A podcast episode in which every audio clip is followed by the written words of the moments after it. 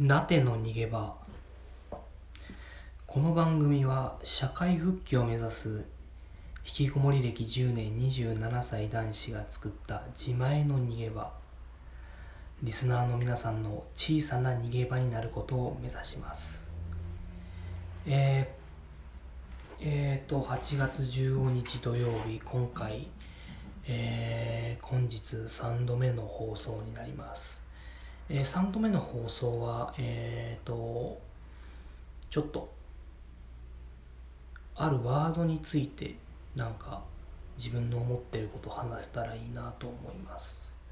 えー、そういうワードというのはですね、まあ、本をパラパラってめくってですね、そこでちょっと、このページってザッて開いてで、そこでちょっとふと目についた、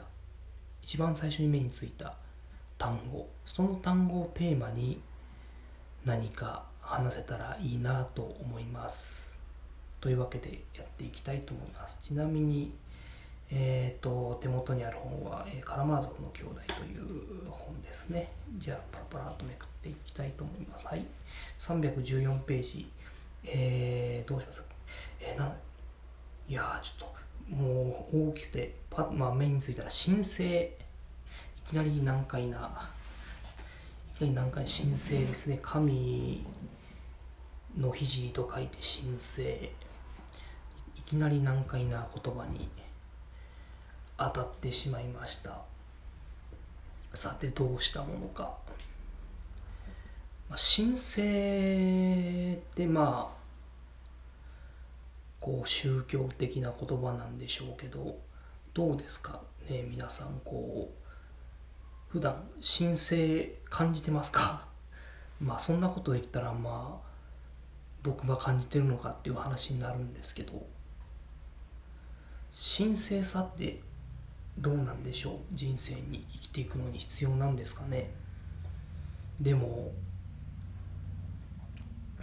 うん僕は結構必要だと思います。僕はえっ、ー、と特定の宗教に属しているってことはないんですけど何かを神聖だと思うこと。えー、そういう気持ちがこう自分の中のこう原理原則になって、えーと、自分がどうすればいいのかとか自分がこう何をすべきなのかそういうのが見えてくるような気がします。例えばうん自分の心内心が神聖だと思えば自分の心の中ではたとえまあそれが悪いことであろうといいことであろうと良心的なことだろうと、え悪心的なことだろうと思うのは自由でそこに介入することは絶対に許さないっていう気持ちがあればまあ内心を神聖なものだと思っていればえっ、ー、と内心の自由というものがまあ社会的になり憲法的になり 確立されて僕たちの自由の基盤になるみたいなことはあるんじゃないかなと思います。そうですね。僕が感じている神聖は内心の自由ですね。僕の内心は神聖。まあなぜかというとまあ内心というのはやっぱり良心の出どころだと思うんですよね。自分が何を思うことは自由っていうことが自分が何を善で何が悪だと思うか。そういうのをかん、えーと、心が生み出す内から湧き上がるように生み出すこう創発性というのか内発性というのかそういう力の源だと思うんです。それを支えているのがまあ良心であり内心の自由。でそういう力ってやっぱり人間にしか持てない力なんじゃないかなと思います。昨今は AI がそういう人工知能がすごく進化して、まあ、ビッグデータと併合したテクノロジーでいろんなものの規則性とか法則性とか人間にはつかめないような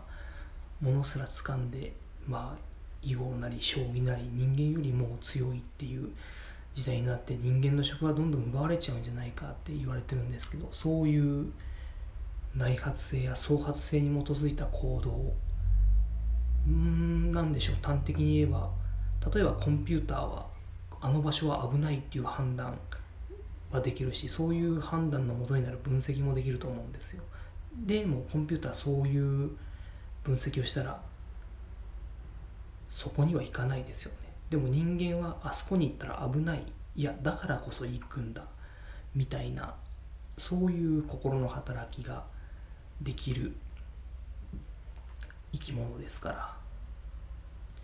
まあそういう力は多分コンピューターにはまだ真似真似できないんじゃないかなと思います。だから神聖さというのはこれもまた多分人間しか感じない感情、まあ、動物はどうかわかんないですけど少なくともコンピューターはなかなか感じない気持ちだと思うんですけどだから何かを神聖だと思うことまあそれがすごい痛いことだとちょっと困るんですけどね。これは神聖で犯しがたいものなんだと。これを犯したら社会のルール社会の営みが根本的に変わってしまうとか自分の人生が根本的に変わってしまう。まあ半ば